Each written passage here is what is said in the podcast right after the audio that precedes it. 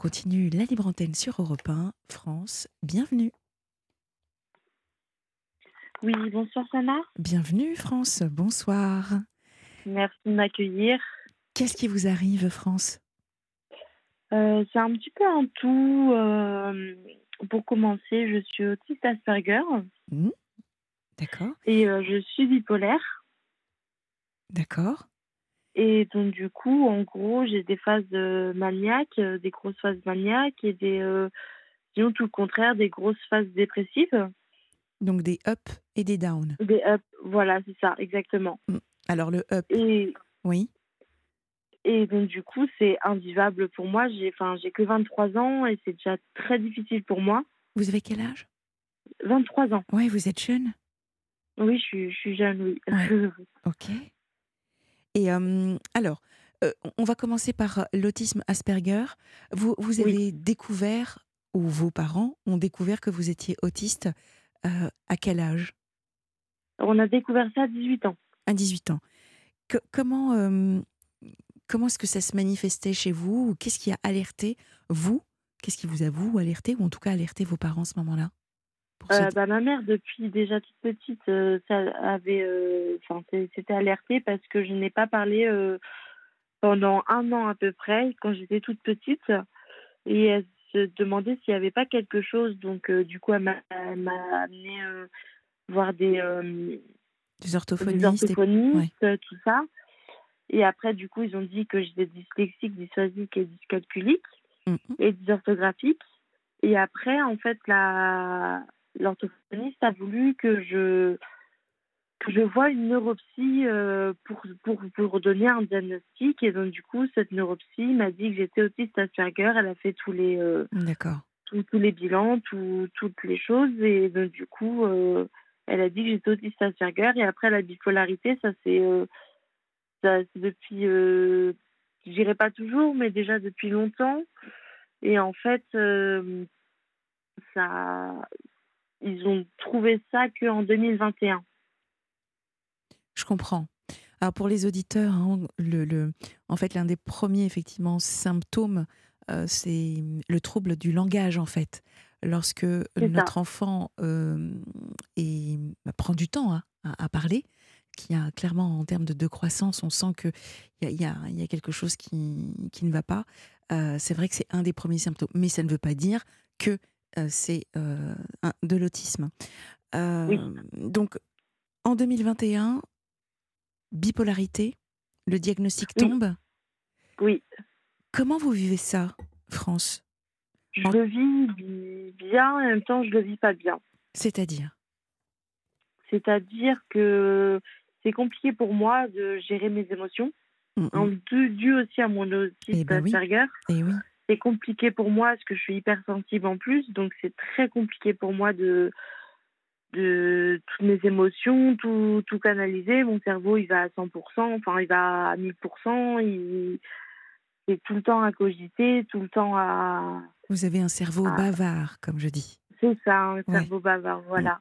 D'accord. Euh, donc cela, ça a accentué, en tout cas pour vous, la bipolarité? Oui, c'est ça. Et donc, Et donc, euh, bah, je suis suivie par une psychiatre qui essaye de, de me donner les médicaments qu'il faut. En même temps, je suis suivie par une psychologue, etc. Je suis suivie pour... Euh, je vais peut-être faire de la méditation aussi, très pour euh, toutes, mes, toutes mes émotions, canaliser tout ça, euh, faire de la, mé- de la méditation. Et aussi, en fait, j'ai fait de l'hypnose. Mais en fait, quand j'ai fait de l'hypnose... on a fait une, de l'hypnose pour de la boulimie parce qu'en fait, je, j'ai un poids qui est assez fort. Donc, du coup, c'était pour de la boulimie. Et après, on a fait pour mes traumatismes. Et à chaque fois que je pense à l'hypnose, je pense à, à mon viol que j'ai eu à 17 ans. Ah, je suis désolée. Il n'y a pas de souci. Et du coup, après, à 19 ans, j'ai eu une agression sexuelle. De mes 15 ans à mes 16 ans, j'ai été avec un pervers narcissique, donc j'ai été battue, violée, etc. Donc du coup, c'est beaucoup de choses en fait. C'est un peu un, un trop. Et hier, en fait, j'ai fait, enfin avant-hier, j'ai fait un burn-out complet. euh, c'était un trop parce que en même temps, je devais aussi chercher, euh, je devais chercher euh, une alternance pour un CAP petite enfance ou trouver des stages ou trouver des autres choses. En même temps, je devais gérer le travail. Donc, il y a beaucoup de choses qui sont dans ma tête et c'est tout le temps en boucle. Ah, je comprends. Effectivement, le parcours est, est difficile, le parcours est compliqué. Euh, maintenant, là, tel que je vous entends et, et- et que je, ce que je ressens, c'est surtout, il y a peut-être besoin de souffler la France, Oui, Euh, de descendre, de descendre d'un étage. hein. Là, euh, effectivement, vous avez probablement besoin de repos, tant sur oui, l'aspect mental que probablement sur l'aspect physique. Euh, on, va, on va commencer sur euh, les crises de boulimie. Euh, elles arrivent euh, comment, ces crises? Bah, maintenant, j'en ai plus depuis l'hypnose, mais en fait, ça a Ah, commencé quand j'étais stressée ou quand je m'ennuyais ou autre. Bah, j'allais chercher quelque chose à manger. Et aussi, je suis somnambule. Donc aussi, la nuit, je me levais pour aller manger. D'accord, je comprends. Et en fait, je me réveillais le matin et je voyais que j'avais mangé. Mais sauf que je me rappelais plus vu que j'étais somnambule. Et donc l'hypnose, donc vous êtes en train de nous dire que l'hypnose vous a aidé déjà à vous sortir de ça. oui, beaucoup. bon, très bien. Il y en a encore un peu? J'ai redemandé un rendez-vous, oui. Ok. Euh, ensuite, en ce qui concerne donc tous vos tracas, donc euh, vous cherchez du travail? Euh, j'ai déjà du travail, mais euh, du coup, je vais être en formation en septembre en petite enfance, ce qui est mon rêve depuis euh, Ah, toute c'est petite. génial. Ça fait cinq ans que je me bats pour avoir ce CAP. Donc du coup, j'ai été prise. Donc du coup, je vais me donner à fond et je vais, je vais tout casser. Comme... Enfin, je vais tout, Tout déchiré, comme on dit. je vais tout déchirer, voilà. Oh, bah, c'est super. et euh, donc du coup, voilà. C'est c'est super. Et néanmoins, euh, vous avez fait donc, euh, un- vous avez eu le, le sentiment de faire un burn-out euh, avant-hier. Oui, c'est ça. Et qu'est-ce qui s'est passé concrètement? C'était un trou. En fait, j'avais le cerveau qui était vide, mais en même temps, j'avais le cerveau qui était plein. Et j'ai commencé à pleurer. J'ai commencé à vouloir dans- taper dans tout. Avant, parce que j'étais assez violente. Bah, du coup, quand j'étais dans mes phases dépressives, Ah, en, hop, ok. voilà. Et je tapais dans tout. Et maintenant, j'ai arrêté parce que mon traitement m'a beaucoup aidé. Mais, euh, mais donc, du coup, euh, je ne tape plus, je ne fais plus ça, il n'y a, y a plus de ça du tout, je me fais plus de mal à moi-même. Je, je- j'essaie de faire attention, mais sauf qu'il y a toujours ces petits moments où, euh, bah, des fois, ça va trop vite et je n'arrive pas à tout, tout suivre. Le sentiment de ne pas maîtriser? C'est ça. Ok. Bon. Qu'est-ce que vous avez mis en place à ce jour pour essayer de canaliser Je ne parle pas des médicaments. hein. On va parler de vous Oui. et, euh, Oui. et surtout de votre zone, vos zones de plaisir. Parce que ça, c'est important. C'est de vraiment se faire du bien. Donc, qu'est-ce que vous avez mis en place, France, pour vous faire du bien? Euh, j'écoute beaucoup de musique classique, ça m'apaise beaucoup. Très bien.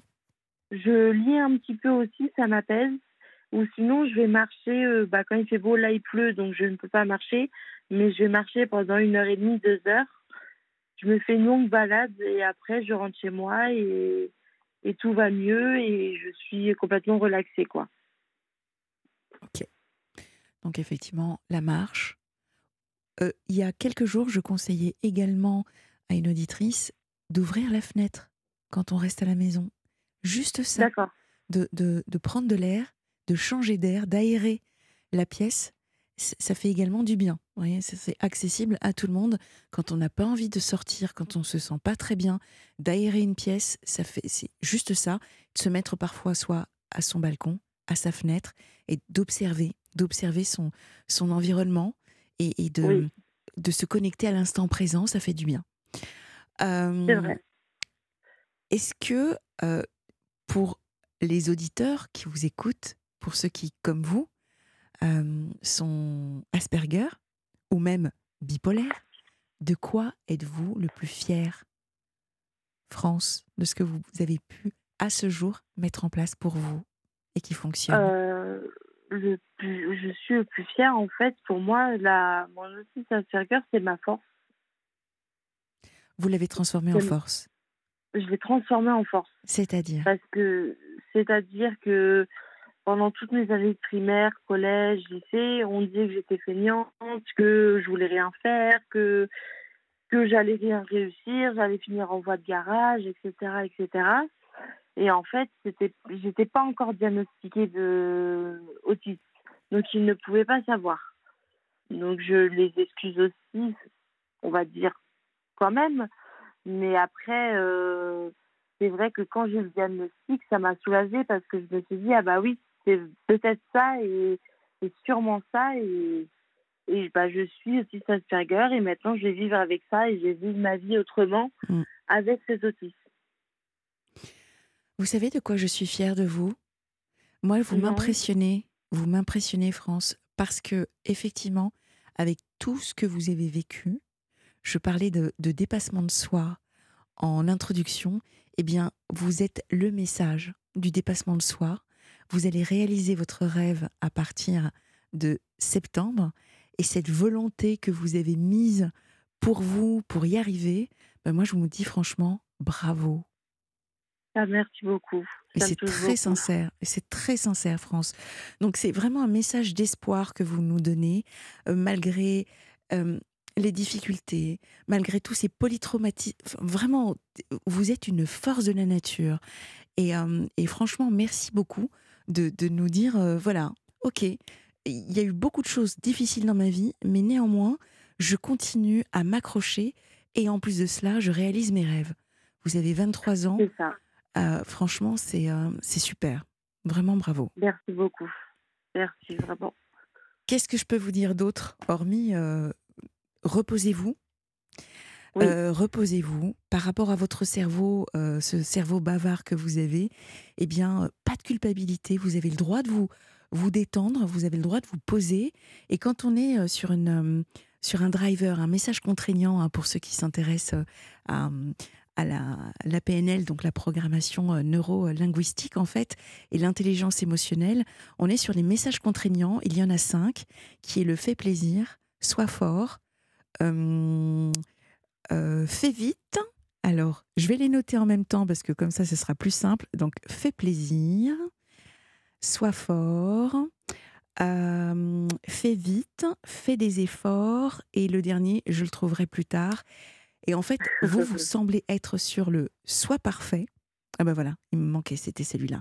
Le sois parfait et le sois fort. Et en fait, quand, quand on est sur ces messages-là, on a du mal à se détendre, on culpabilise très vite. Oui. Donc vous, en fait, ma chère France, quand vous vous posez sur le canapé, eh bien, dites-vous juste que vous êtes en train de recharger les batteries pour repartir encore plus fort et que vous avez le droit de vous reposer.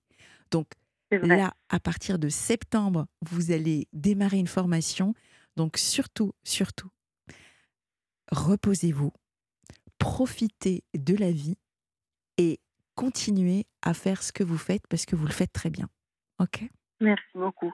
Et aussi, j'avais un petit message vis-à-vis des viols. Que ça, c'est pour les femmes qui sont fait violer ou même les hommes, parce que ça arrive aussi que ça arrive aussi aux hommes. Malheureusement. Euh, malheureusement, oui. Euh, moi, en fait, on m'avait dit, parce qu'en fait, j'étais alcoolisée et je me suis fait violer. Et donc, du coup, on m'a dit, c'est t'avais qu'à pas boire, sinon tu ne serais pas fait violer. Donc, du coup, je bon. dirais à, à toutes les personnes qui, qui ont, qui ont vécu comme moi cette même chose, ce n'est pas de notre faute. C'est Mm. pas, c'est pas de notre faute, c'est pas nous, et on n'a pas à culpabiliser pour ça. Vous avez écouté le témoignage de Sabine euh, Non. C'était mardi Non, mais je vais l'écouter. en podcast? Ouais. Euh, donc, euh, Sabine, c'est une maman courage dont la fille a, a été euh, violée par son petit copain. Ah oui, j'ai écouté, j'ai écouté. Oui. Et, et, hier également, nous avons eu le témoignage de, de, de Sophia. Alors, elle ne s'est pas faite violer, mais elle a été quand même violée dans son intimité parce que son mari la filmait à son insu. Ça n'est pas de votre faute. Vous avez entièrement raison. Euh, cette personne qui vous a dit fallait pas boire, euh, c'est- vraiment, mais bon, on, on reviendra pas dessus. Je pense que vous avez euh, compris Oui. que c'était complètement euh, bref. Euh, mais merci effectivement de, de rappeler que non, ce n'est pas de votre faute. C'est malheureusement le mauvais moment, le mauvais endroit. Et je suis vraiment désolée de, de, ce qui vous est arrivé. Il euh, n'y a, y a, pas de souci. Merci beaucoup. Et aussi, du coup, pour les pervers narcissiques, il faut essayer de, aux premiers signaux, je sais que c'est très difficile, surtout quand on est avec un pervers narcissique, mais aux premiers signaux, euh, essayer de partir. De fuir ça, de fuir ça le plus vite possible, parce que sinon, c'est un cercle vicieux et on s'en sort pas. On et entre ça nous On entre sous emprise en dépendance. Euh, Dépendance affective, oui. Ouais. C'est ça. Merci France, merci infiniment. Qu'est-ce que je peux vous souhaiter? Que du bonheur et plein de bonnes ondes et plein de, plein de bonnes choses. eh bien, bah, on, vous, on, vous, souhaite tout ça. Merci encore et euh, donnez-nous de vos nouvelles hein, quand vous allez démarrer. Euh, d'accord? Pas de souci, je rappellerai. Génial. Prenez soin de vous et encore bravo. Merci beaucoup. Bonne soirée.